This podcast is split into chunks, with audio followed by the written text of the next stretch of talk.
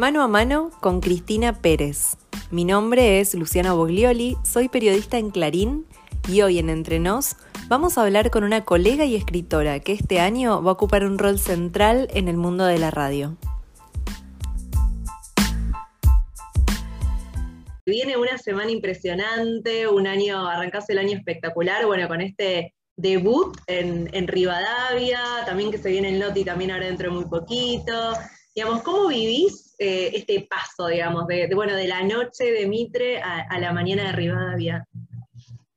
Estoy muy feliz, estoy muy feliz porque yo soñaba con en algún momento llegar a la mañana y eso depende de muchas cosas, no solamente de, de, lo que te pide el pecho, también depende de la oportunidad, del contexto en un mercado que siempre es muy exigente porque la radio de alguna manera eh, permite el despliegue de la mayor excelencia de un periodista, entonces los horarios más competitivos son los más difíciles de alcanzar. Por eso, eh, la verdad, yo no te puedo negar que tuve cinco, casi seis años hermosos en Radio Mitre, una, historia de amor, te diría, porque todo lo que viví fue feliz. Pero cuando me llegó esta propuesta, eh, la verdad que, que, era lo que siempre había esperado. Eh, más aún porque es un horario que es uno de los principales de la mañana y en las radios grandes nunca se lo dieron a una mujer la segunda mañana. Sí, Entonces, pocas veces, ¿no? no tengo recuerdo de que haya habido una mujer esa hora, no. no. En las radios grandes no, ¿viste? Y, para mí es, eh, es un poco la elección de vida que yo hice, es mi elección de vida. Eh, yo empecé a los 14 años en la radio, mi historia como comunicadora, y, y abracé mi vocación como, como mi forma de vivir yo siempre adapté mi vida a, mi trabajo, porque mi trabajo siempre fue mi vida.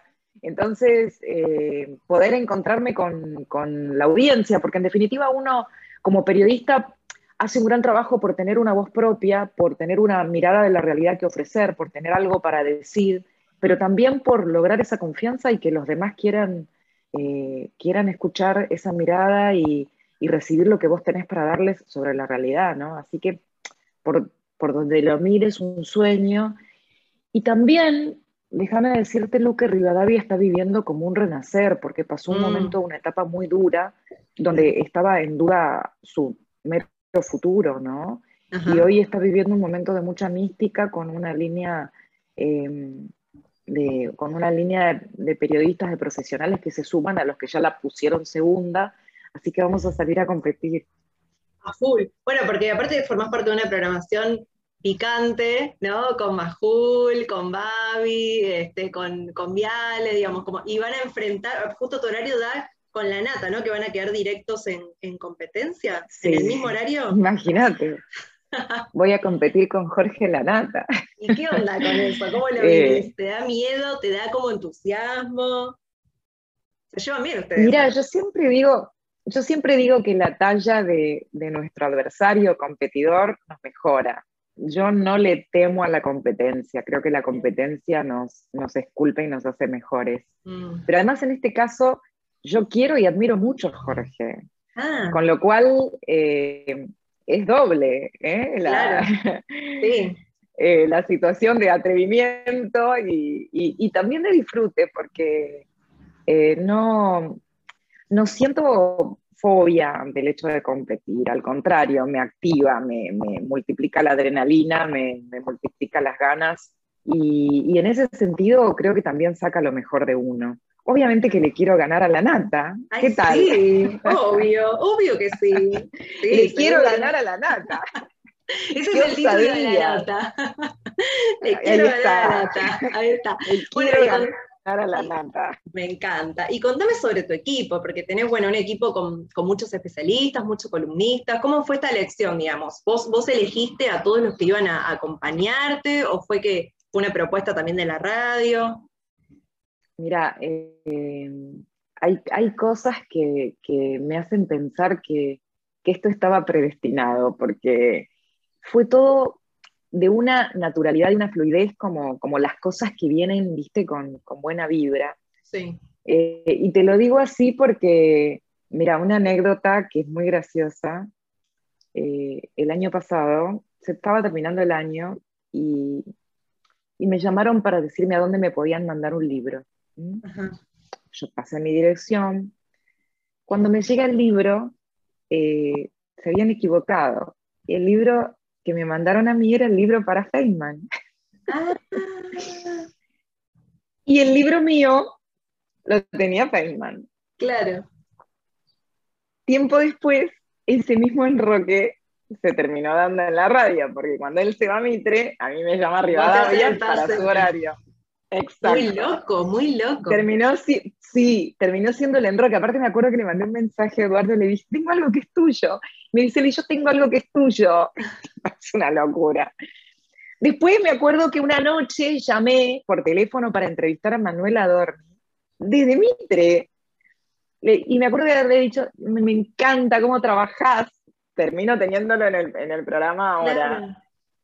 Y durante todo el tiempo de rumores de qué pasaba conmigo, con la radio, la mañana, la tarde, la noche, Pablito Montaña me torturaba, me llamaba hasta los domingos a las 8 de la mañana. No me muero. Eso y yo le digo, mira, sos tan insistidor, sos tan insistidor que un día si yo tengo que armar un equipo te voy a llamar y lo tengo. Ah.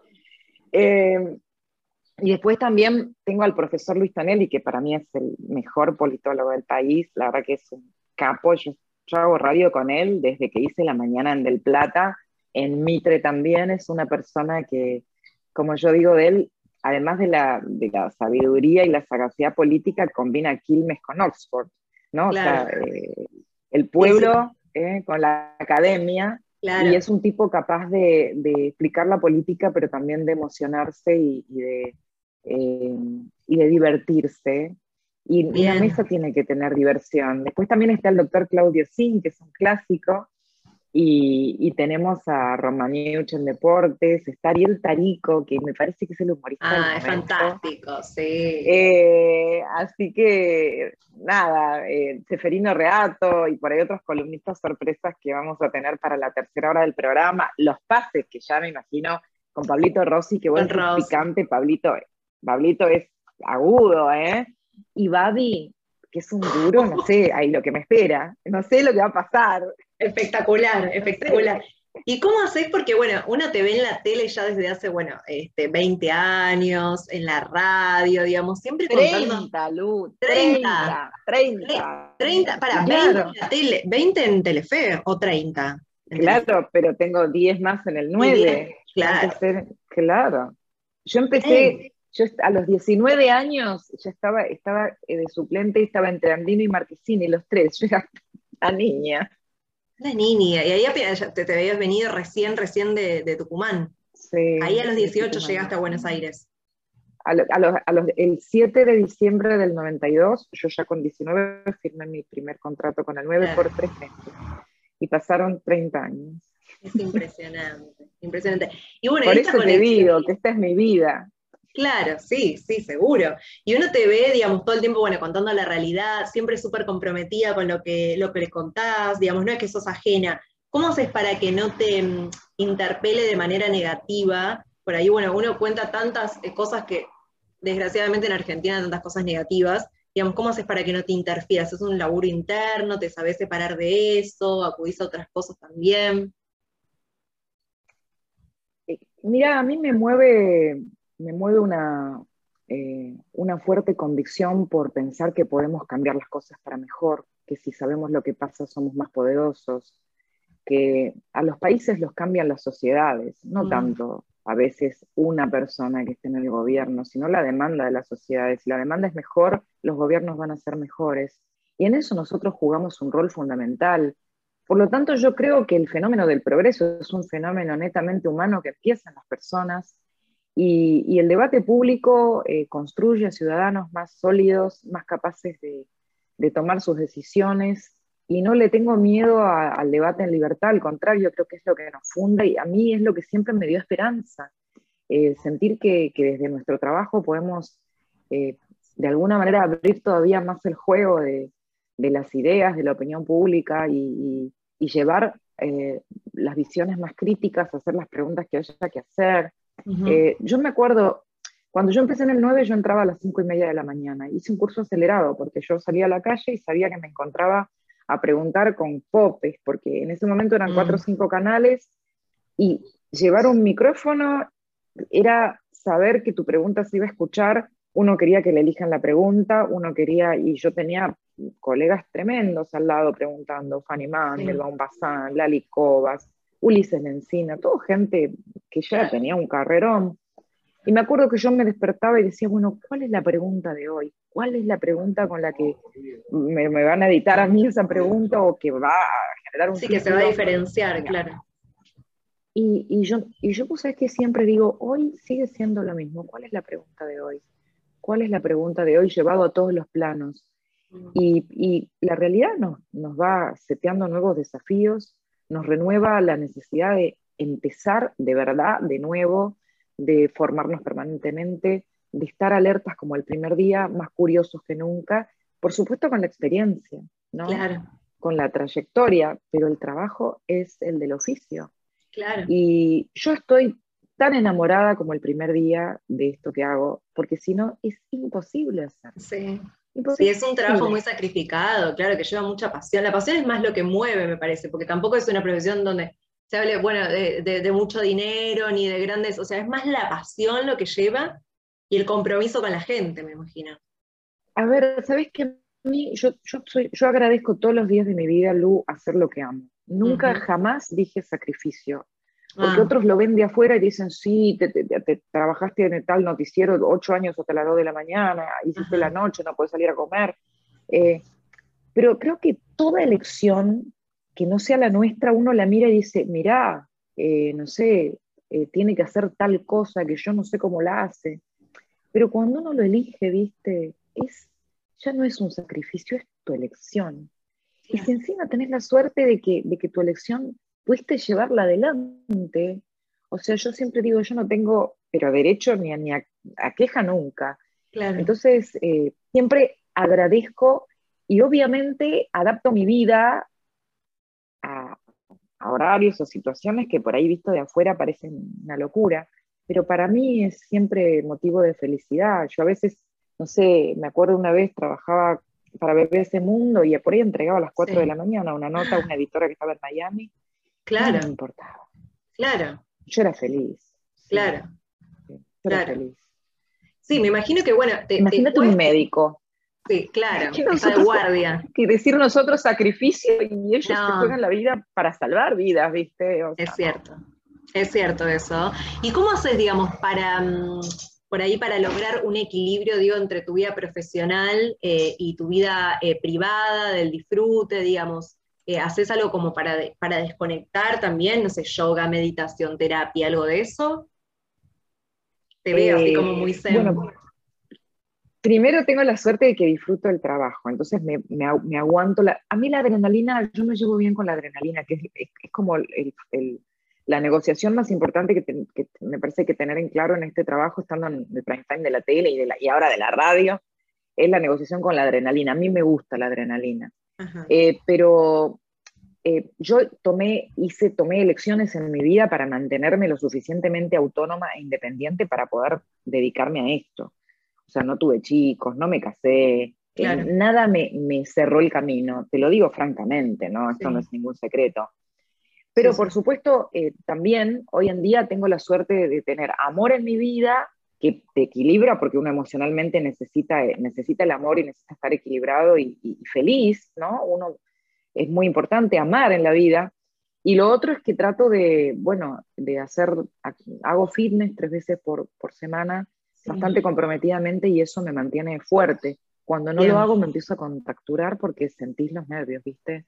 Y también la literatura, más allá de que estos días con el estreno y la preparación eh, he tenido menos tiempo de, leer. De ponerte a leer, claro, sí, sí, sí. Y sos también de mucho a ver, este, mm, bueno, conciertos, te veo muy seguido en el Colón, eso, también disfrutas, digamos, de salidas.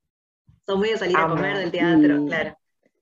Sí, me encanta, me encanta salir a comer, me encanta eh, salir a comer, me encanta tomar, eh, aprender a tomar vino, ¿viste? Eso me encanta, pero así tipo gourmetearlo en el sentido de, aprender, ¿no? Claro. Em, y después amo, la lírica es un amor que me llegó más de adulta, porque te lleva años eh, poder descifrar esa forma de placer, es raro es como, la, como a mí me gusta la literatura, viste, clásica, antigua, y es laboriosa. bueno, el gusto por la lírica también es laborioso, claro.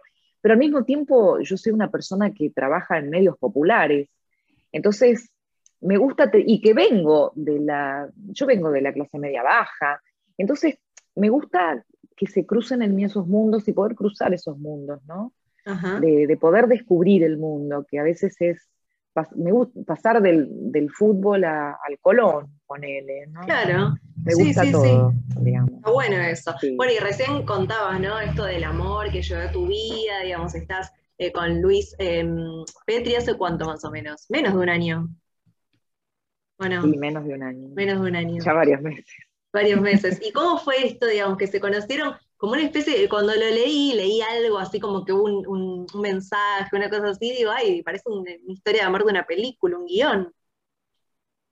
Y como yo trabajo tanto, solo me enamoro conociendo gente en mi trabajo, ¿viste? Siempre me pasa eso. claro, no tengo opción. Y en este caso fue eh, totalmente eh, inesperado, porque claro te imaginas, yo tenía un programa a las 11 de la noche, me acuerdo que era un día de muchísima información y extrañamente hicimos como tres notas y mm, así salió la nota con Luis, porque había habido un pedido de juicio político al presidente, había mucho ruido con el tema de la cuarentena y yo tenía que ser súper expeditiva, entonces la nota de él iba como de, de esos últimos momentos y, y él me la súper facilitó, porque me acuerdo que hablaba tipo, yo no lo veía, lo escuchaba.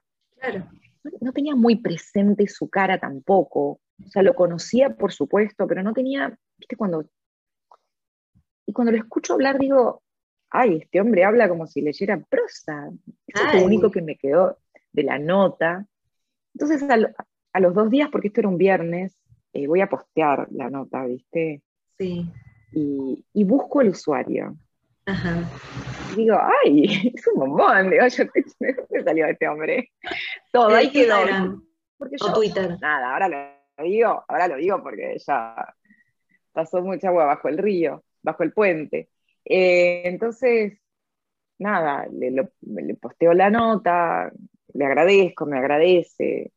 Eh, y, y, pasó un comentario sobre ay, vos haces confesiones desde tu casa, porque no sé qué había puesto yo, y le digo, sí, pero bueno, aunque es tarde, le digo, yo siempre estoy con un vinito, y él que es de Mendoza me dijo, ay, ¿qué, qué sepa? Y ya empezamos a hablar del Cabernet Franc. Claro. Pero luego hablamos como un mes formalmente, porque te imaginas los reparos, uno de que el otro sea político, él de que yo sea periodista. Claro, súper expuesto. Hablamos como un mes sin darnos el teléfono. Ah. No nos dimos el teléfono, hablamos formalmente. Por Instagram. Al punto de que yo, sí, por Instagram, ah, al punto de que yo dije, sí, es guapísimo, pero acá no pasa nada, porque era una formalidad total, un respeto de los dos, hasta que me invitó a tomar un vino. Y ahí dijimos, me acuerdo que dijimos, bueno, esperemos que pase, no sé, pase no sé qué esta semana, porque no sé qué pasaba esa semana. Y, bueno, y así empezó todo. Bien, y surgió el amor. Era que te, te había mandado un mensajito antes de la cita diciéndote hoy es el primer día o algo así. Ah, no, bueno, eso, fue tremendo. Eh, no, no, eso fue tremendo. Primero que eh, después de cuando nos dimos el teléfono, eh, pasó que empezamos a hablar por teléfono. Y hablábamos, no sé, tres horas seguidas. Las, las, únicas tres horas que a mí me quedaban hablaba con él. Bueno, entonces me acuerdo que cuando llega, se acerca el día de la cita, eh, él me dice, bueno, qué difícil va a ser mejorar esto encima, porque esto es tan bueno que, wow, qué, difícil, este, qué alta la vara, ¿no? Y le digo, bueno, no pienses eso, este, porque son dos cosas distintas, le digo. Este, me dice, bueno, eh, cualquier cosa, si, si no te caigo tan bien como por teléfono, nos damos la mano y seguimos ah. adelante y nos seguimos. Le digo, bueno, está bien, le digo yo. Cuando nos vimos, nos abrazamos como dos minutos seguidos. Pero ese día ah. que nos íbamos a ver, a la mañana me manda, me manda un mensaje y me dice, bueno, ¿cómo amaneciste el primer día de nuestras vidas? No, me muero. Sí, romántico. casi caigo desmayada. Sí, ¿El que casi caigo desmayada, ¿viste? Y él es de abril, que es Aries. Aries. ¿Y vos sos Leo o no? Sí. Sos Leo. Claro, Leo. Súper, los dos de fuego, súper bien, súper bien. Bueno, ¿estás feliz con este presente? mucho fuego, mucho fuego. mucho fuego. Sí, bueno, muy feliz, muy feliz. Qué bueno eso. Qué bueno. ¿Y cómo, digo, cambiando un poco, digamos, sobre la realidad del país y todo, que siempre estás conectada, ¿cómo ves la Argentina? Porque viste que hay un montón de miradas, hay algunos que son súper este, críticos o, pesimistas por ahí, eh, ahora con esto, lo que está pasando con el FMI, digamos, como que hay un montón de cosas que, están acá en el medio y, hay otros que son súper optimistas, como decías vos, que bueno, que el país se construye, que, está bueno generar este debate, digamos, actualmente, ¿cómo, ¿cuál es tu mirada? Bueno, es que una cosa no es excluyente de la otra. La verdad que estoy muy preocupada, como todos los argentinos, cuando uno mira las encuestas, la, gente, las palabras que se imponen son incertidumbre y desilusión. Eh, la verdad, estamos ante un gobierno que pareciera querer profundizar los problemas más que solucionarlos, mm. que no solo no se terminan poniendo de acuerdo entre ellos, sino que nos hacen asomar a un abismo. Mm. Lo que está pasando con este coqueteo con el default, como si no supiéramos lo que es el default, la verdad que, que no solamente hace enervar al dólar o a los índices de riesgo país, yo no quiero pensar lo que va a pasar con la inflación. Eh, por momentos esta gente actúa con una irresponsabilidad que asusta y obviamente más que nunca tenemos la, obligación de, poner estas cosas sobre la mesa, porque Argentina está viviendo una situación crítica, eh, realmente crítica, con, más de la mitad de la población en, la pobreza, y esto es absolutamente inmoral teniendo un país con, con la riqueza natural que tiene el nuestro y con la potencialidad humana a la que estamos destruyendo si no hacemos urgente una revolución educativa y un replanteo para evitar eh, no solamente que los chicos dejen de desertar de la educación, sino para que no se vayan los que estudian. Claro, sí, sí, sí.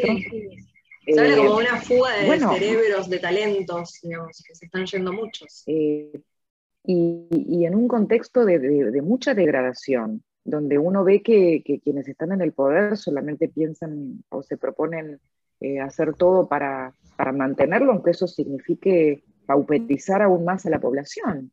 Con lo cual, eh, la situación es realmente dramática, también hay que poner en la mesa estos temas para que la oposición esté a la altura. Yo estoy convencida de que la sociedad argentina es más madura que sus líderes, con todos los desastres que, hemos visto en el manejo de la pandemia, en el manejo de la economía.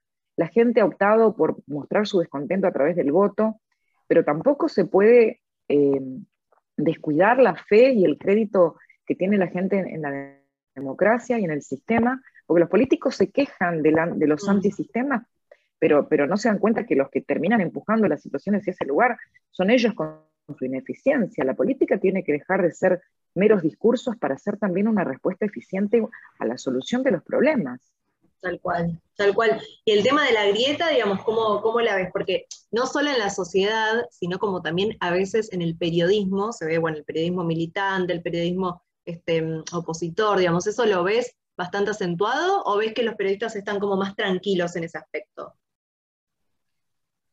Eh, yo creo que el periodismo tiene que ser crítico y que, la verdad no es distribuir eh, las culpas en 50 y 50, sino contar lo que haya que contar que a veces le va a caer 100% a uno y a veces le va a caer 100% al otro, mm. pero no es dividir en dos y con eso, ay, yo soy bueno, no estoy en la grieta. Eh, y por otro lado, tampoco pienso que, que, el periodismo deba alejarse de, del respeto a la Constitución y a, y a las leyes y, a, y a, a, los derechos que nos garantiza la Constitución a los ciudadanos argentinos. Entonces, si eso es grieta, llámenlo grieta pero yo creo que, en ese sentido, eh, me parece que esa es la forma que yo entiendo de hacer periodismo, no la de defender un sector. No entiendo que el periodismo sea defender a un sector, sí defender valores, no hay periodismo sin democracia, con lo cual el periodismo no puede eh, extraerse de la democracia o del cumplimiento de las leyes o de la institucionalidad o de la república o de las normativas para hacer cambios de, de cualquiera de las reglas que están incluidas en esos, en esos postulados. Entonces, si hay un gobierno que se manifiesta en contra de la Constitución eh, o de la República, eh, me parece que eso no es una cuestión de grieta, es una cuestión simplemente de, defender la, legalidad. Fíjate en Estados Unidos, cuando, cuando Trump o sus seguidores intentaron eh, asediar las leyes, o la Constitución de los Estados Unidos, todo el periodismo lo denunció. Acá cuando el periodismo denuncia que hay un asedio contra la Constitución, te dicen es la grieta. no me parece. Me parece que en todo caso, en todo caso, la, defensa de la Constitución y de las leyes es un deber y que incluye cualquier cambio a, sus postulados dentro de la normativa.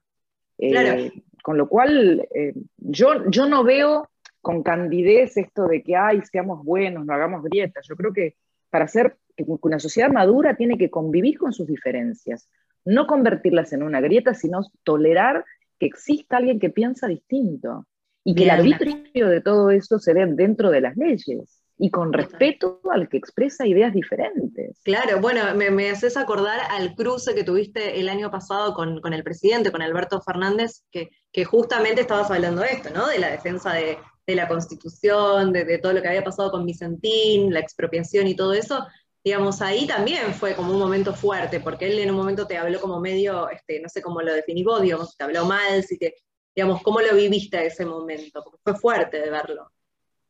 Yo creo que el, caso Vicentín, eh, ese momento del presidente, después de toda su popularidad durante el principio de la cuarentena, fue el que expuso que Alberto Fernández era un presidente oscilante que no tenía el poder ni las decisiones en sus mm, manos. claro que en tres días no solamente dijo que no iba a haber expropiación, que sí iba a haber expropiación, eh, em, cambiando, cambiando de idea, digamos, em, y, tomando una decisión que era contraria a la Constitución, sino que en el medio de eso, cuando yo le pregunto por esa cuestión, él en vez de responder, busca descalificarme a mí, cuestionarme la forma de preguntar, lo que ya es un signo absolutamente autoritario. Y yo lo que hice fue sin, sin entrar en una discusión con el presidente, porque no es mi intención hacerme la heroína discutiendo con el presidente, explicarle por qué había usado esos adjetivos, que eran descriptivos, no eran adjetivos para inflar una información. Y me acuerdo que él se enojó más todavía, entonces la discusión escaló, pero yo creo que escaló argumentalmente. Y yo le dije, presidente, yo tengo derecho a preguntarle eh, lo que yo piense porque soy la periodista y de la manera en que yo quiera formular la pregunta. Y me parece que eso tan básico es lo que de alguna manera se pone en cuestionamiento cuando hay gobiernos de índole populista que no respetan la libertad de expresión y que nos ponen a los periodistas como enemigos. Em, cuando deberían respetarnos no por nosotros como personas, ni nosotros por nuestra forma de ver la realidad, sino porque representamos el derecho de la gente a estar informada, digamos. No es, no es que nosotros tenemos un privilegio, sino que en una pregunta que se formula, la respuesta se la da al ciudadano, el presidente, no a Cristina Pérez, no a Luciana. Eso es lo que yo creo que está en juego, en mi opinión. Sí, sí, totalmente, totalmente. Y, y, cambiando un poco de tema, me gustaría preguntarte sobre eh, algo más banal, sobre qué importancia por ahí siempre se te ve impecable, viste, siempre súper bien vestida por diseñadores divinos, eh, me contabas un poco que hacías ejercicio, digamos, ¿qué, importancia le das vos al cuerpo? Que hoy viste que hay como toda una revolución de las mujeres y todo, este, el movimiento de soltar la panza, de mostrarse más ah. este, genuino, digamos, como todo, ¿le das importancia a eso? ¿Sos pro cirugía? ¿Te gusta la moda? yo soy coqueta desde chiquita, crecí con una abuela modista, me encantan los ah. trapos, me encanta estar linda. Me parece que estar bien es ofrecernos lo mejor posible a los demás, pero también uno está contento con uno. Eh, la verdad que no tengo rollo con eso, porque también tengo una buena relación con la idea del placer y me gusta sentirme linda para, para disfrutar más también de mí misma. Eh, sentirme linda dentro de mis posibilidades, o sea, obviamente, eh, qué sé yo, siempre va a haber una mujer más linda, siempre va a haber alguien que esté mejor, alguien que sea más joven, que tenga la cola, la cola más dura, pero no es esa la cuestión, no es una cuestión de competencia, es una cuestión de sentirme bien conmigo mismo. Con uno, claro. Eh, y, otra que, bueno, yo crecí, mi adolescencia era la, de la furia de, los gimnasios y, de, del fitness y, y entreno desde chiquita, empecé a los 12 años a, hacer primero lo que era, no sé si vos te acordás, la época de la gimnasia artística, no, artística no, la gimnasia deportiva. no era la deportiva. ah, sí, no, no, no, esta eh, gimnasia rítmica. Yo empecé la época de la gimnasia rítmica. A los 12 ya estaba con la gimnasia rítmica. Vestía de flúor, porque viste que se usaban esas calzas tipo flúor. Claro, calzas talle alto, toda esa pincha, polaina. Eh, yo empecé en esa época, era chiquita y me acuerdo que iba caminando desde, nosotros vivíamos por la plazoleta Mitre de Tucumán, en San Miguel, y yo iba caminando hasta por Avenida Sarmiento, hasta el lugar cerca de donde, entre, donde eh, daban estas clases. A los 15 yo entré en un gimnasio y nunca, nunca salí, o sea, en esa ah. época entrenaba más que ahora. Toda mi vida entrené y me encanta. A mí me encanta tener los músculos torneados dentro de lo posible. Pero bueno, es, mi gusto, respeto al que no quiere estar así. A mí me gusta ponerme tacos, me gusta ponerme minifaldas. Yo disfruto, disfruto de la, de la ropa, de, de, la moda, me encanta. Pero eso no va en detrimento ni de mi intelectualidad, eh, ni, de mi, ni de mi autonomía como mujer independiente. Yo no necesito eh, afearme para ser independiente. Eh, lo soy desde chiquita, a los 14 años ya trabajaba, digamos. O sea, hay un, hay un prejuicio con eso, ¿viste? No tengo problema con eso. Claro, claro, está bueno. ¿Y, alguna vez te ofrecieron? Porque viste que había muchos periodistas que le ofrecieron este, em, ser como candidatos políticos, te, han llamado a algún partido para decirte, Cristina, te queremos como candidata este, a diputada, a no sé, o un poquito más a lo mejor, ¿te han llamado? Me Muchas imagino que sí. veces, pero muchísimas veces. Sí, sí, pero eso es que es muy común porque, bueno, la política busca renovarse, una de las condiciones es el conocimiento público, que es un capital importante para un político, pero yo, a diferencia de algunos colegas que han dado ese paso, no tengo la vocación de ser política. Ah, yo, yo, quiero ser periodista y no siento la vocación de la política, la verdad. Em, pero respeto mucho y, y, de hecho hay colegas que, que, que, han encontrado su pasión verdadera y han dejado el periodismo para dedicarse a la política, ¿no? Es muy fuerte. Claro, sí, sí, hay un montón últimamente. Y vos sabés que me interesa mucho tu postura, este, mm, una de las últimas que te hago, sobre la maternidad, porque vos hace poco este, dijiste en una entrevista eh, que una mujer diga que no quiere ser madre, ya desde hace varios años, como vos lo venís diciendo, sonaba un poco fuerte. Ahora es un poco como que se naturalizó que una puede decidir. Antes no se ponía en juego esto de poder decidir eh, ser o no madre. Digamos, en este sentido, este, mm, siempre se te ve libre y eso inspira desde afuera. O sea, uno te ve y dice, uh, mirá, qué entera, qué, firme su postura, digamos. ¿Eso te costó encontrarlo o siempre tuviste como esa determinación? Eh, bueno, primero gracias Lu por, por, tu, elogio. Em, la verdad que yo siento que esta es mi decisión, no la mejor decisión. Y creo que ahí está el punto, que todos tenemos derechos a, a tomar nuestra decisión sobre cómo queremos que sea nuestra vida y qué queremos como mujeres. Venimos de un tiempo donde había una especie de molde, una convención rigurosa acerca de lo que se esperaba de una mujer. Pero a veces eso no coincidía con lo que nosotras queríamos. Y a veces la costumbre o la tradición o la convención hacen que una mujer confunda lo que le viene impuesto, ese mandato, con lo que realmente quiere. Sí. Eh, creo que la búsqueda de, qué es lo que nos pide nuestro ser sobre la forma más plena de realizarnos como personas, como mujeres, es una búsqueda de toda la vida para cualquier ser humano, pero que tenemos derecho a hacerla eh, sin imponernos moldes de otros, que por supuesto lleva eh, crisis en el medio como cualquier decisión existencial. Mientras uno tiene posibilidades de ser madre, tal vez no es que un día lo decide para toda la vida, lo va decidiendo. La realidad es que yo nunca tuve vocación de ser mamá, pero en un tiempo decir esto llevaba primero a descalificaciones o a subestimaciones, te decían, nada, ya vas a cambiar de idea, nada, ya te vas a enamorar. Y de hecho me pasó de escucharlas desde muy jovencita, porque yo siempre decía, yo quiero dedicarme a mi trabajo, no quiero ser madre. Sí, o que te digan la frase tenía... fuerte, que te, perdón, que te digan esa frase súper fuerte que te dicen, te vas a perder lo mejor que te puede pasar en la vida. ¿Viste? Como, claro. El tema es que yo ahí siempre respondí, o te dicen eso, te dicen, te vas a quedar sola, no vas a tener quien te mm. cuide cuando seas grande. Y yo, yo ante eso decía, siempre dije, lo que pasa es que yo, si soy madre, quiero hacerlo porque lo deseo, no por miedo a perderme algo, sino por deseos de ganar algo. no por miedo a quedarme sola, sino por anhelos de, tener a una criatura. Y, y, no era lo que yo quería. Entonces, en todo caso, defendí lo que yo quería para mi vida. Y hubo un momento donde decir esto era ser mirado eh, con extrañeza o, de una manera crítica. Y hoy las generaciones más jóvenes tienen más mi forma de ver la vida que la que, la que a mí me tocó de alguna manera eh, enfrentar. Pero como te decía antes, yo no digo que mi elección sea la mejor, es mi elección y tengo derecho a, elegir sobre mi vida. Y desde ahí trato de manejarme, ¿viste?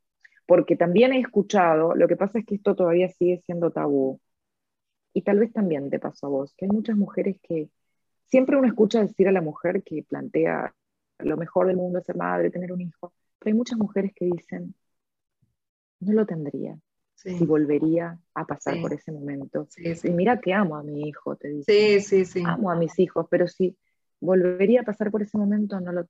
Entonces, eso no se dice tantas veces. O no se dice eh, la parte eh, angustiante de la decisión. Se habla siempre de la parte rosa porque es parte de la convención eh, y porque a veces todavía me parece a mí que cuando alguien toma el camino distinto, interpela a los otros y en un punto no queremos ser interpelados. Tal cual, sí, sí, sí, como que haces una, este, una irrupción ahí como diciendo, uy, mirá, se puede elegir otra cosa. Y por último, me gustaría preguntarte este, sobre, bueno, sobre todos los, proyectos que se vienen, tus desafíos, que acabas de lanzar también tu novela, este, La Dama Oscura, digamos, se viene, sé que se viene como otra novela que también estás preparando, y que vas a estar entre radio, tele y el nuevo libro, o hay algo más ahí dando vuelta. La verdad, Lu, que hoy, viendo en retrospectiva, eh, me siento muy agradecida de haber tenido el tiempo de escribir La Dama Oscura, porque con el tremendo desafío que tengo ahora con el prime time de la radio, sería muy difícil tener el tiempo para escribir. Entonces las cosas, fíjate mm. cómo encontraron su, su, cauce, que uno, viste que uno a veces no sabe eh, eh, todas las razones o todos los sentidos que tiene lo que le pasa y, y después con el paso del tiempo entiende. Sí. Yo tengo otra novela terminada, lo que pasa es que estoy con una cuestión de derechos porque es una, la continuación de una historia muy célebre. Entonces tengo que lograr los derechos, pero la novela está lista. Y me voy a dedicar a tratar de, estar a la altura del desafío que tengo, porque tengo mucho trabajo. Realmente no es que me siente y ya está, esto va a llevar muchísimo trabajo y, tengo que hacerlo, que, que, mejorar, que encontrar los puntos de, los puntos débiles y los puntos fuertes y la mejor forma de que funcione el equipo, la mesa, lo que pida la audiencia, y eso es un trabajo del día a día, ¿viste? Claro. Entonces ahora tengo que abrazar ese, ese desafío que, que, no va a ser fácil y tengo que entregarlo todo para eso, más las exigencias del noticiero, que hoy eh, mm. hablaba con alguien que este es el año 20 de Telefe Noticias, y es un, hito para nosotros, con lo cual recorremos eh, el aniversario de dos décadas junto a Rodolfo y a todo el equipo y eso también impone un compromiso mayor porque cuanto, yo digo, cuanto, cuanto más te sostenés, más sos consciente de lo difícil que es eh, eh, cuidar ese lugar, ¿no? Eh, que también tenemos una competencia, por suerte, muy virtuosa, ¿no? Con, con Telenoche, más allá de que tenemos el liderazgo por suerte hace tres años, pero, pero esto se trabaja también día a día y minuto a minuto. Claro, claro. ¿Cómo está la relación con Barriglia? Y que ya, ya desterraron el mito del romance porque ya está cada uno en pareja. ¿Cómo están? Mejor que nunca. Son muy amigos ustedes. Sí, pero aparte, siempre decimos que esa especie de, de shipeo que hicieron los chicos, porque esto empezó con los chicos en las redes, con los, adolescentes. Sí, sí, sí. Eh, fue posible porque por ahí se nos ve como familia la tele. Claro. Y la verdad que eso para uno es re lindo. Somos la pareja que ha estado junta más tiempo que ninguna otra en los noticieros. Eso es súper fuerte, incluso más tiempo que Mónica y César. Pero creo que queda la impronta de ellos de que Claro, nosotros de la pareja, claro, el matrimonio. Mónica y César estuvieron 14, creo, juntos en Telenoche. Y creo que Mónica Gutiérrez y Andino llegaron a los 15 o 16 ah, años. Entonces, para nosotros eso es muy fuerte y entendemos que se haya producido el, el malentendido emocional. Claro, claro. Pero bueno, eh, creo que Rodolfo se casa este año. ¡Wow! ah, es verdad, sí, lo había pedido. Sí, se casa, le pidió. Bueno, vamos a ver si vos también te casas. Todavía no se habló de algo así. Yo no me casé nunca, aparte. Pero bueno, Rodolfo ah. me parece. no, nunca me casé. ¿Te casarías o es algo que no te interesa? La, verdad que no se habló. Yo creo que el amor, el compromiso es lo que vale de las personas. Eh, así que mientras hay amor y compromiso es lo más fuerte que uno puede tener. Eh, pero, pero bueno, por lo pronto Rodolfo sí se casa.